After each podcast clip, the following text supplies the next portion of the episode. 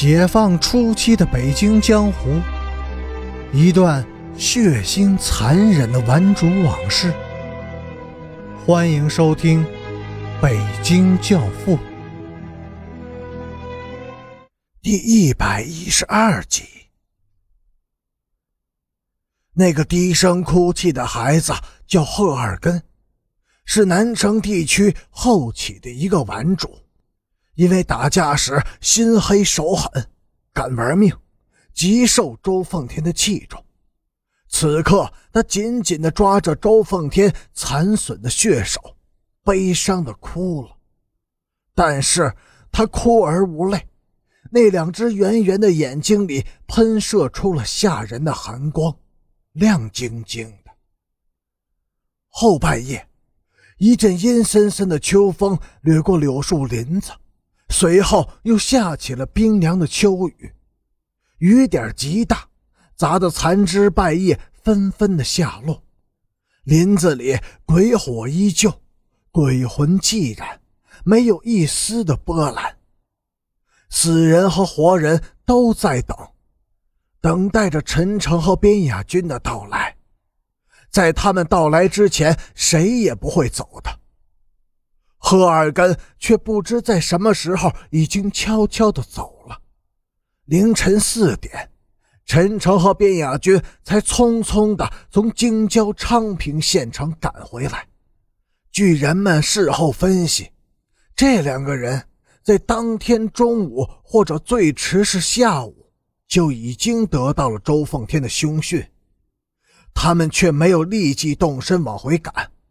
或者是动身以后又在路上停了下来，那么在延迟的这十几个小时里，他们到底在干什么呢？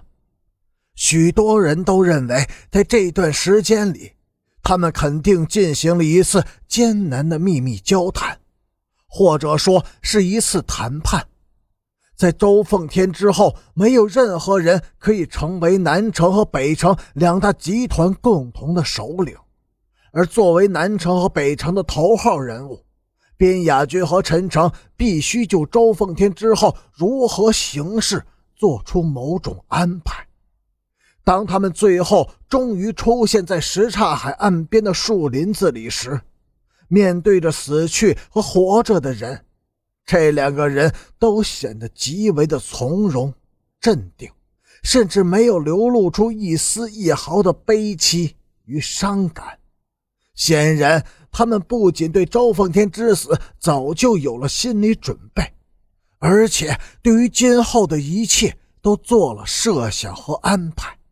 从现在看，边臣之间私下里达成了秘密协议。是在周凤天死后，顽主方面的第一个动作，也是以后一系列悲剧事件的起点。但是，按照某种秘密约定，他们从此也就必须各行其事，独自履行自己的那部分职责。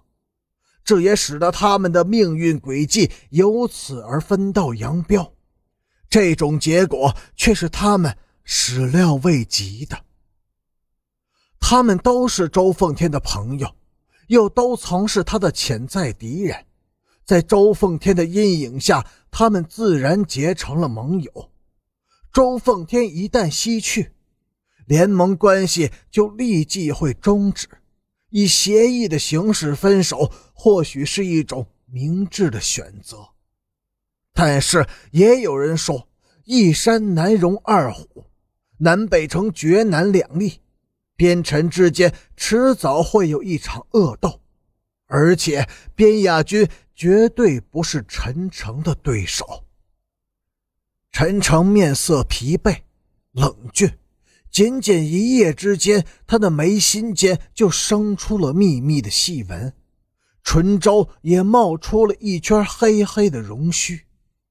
那一年，他也就十九岁。在那个动乱的年代，十九岁的男人已经完全的成熟了。他走进平板车，仔细端详着蜷缩在车板上的周凤天，突然觉得他是这么的陌生，这么的孤弱、可怜。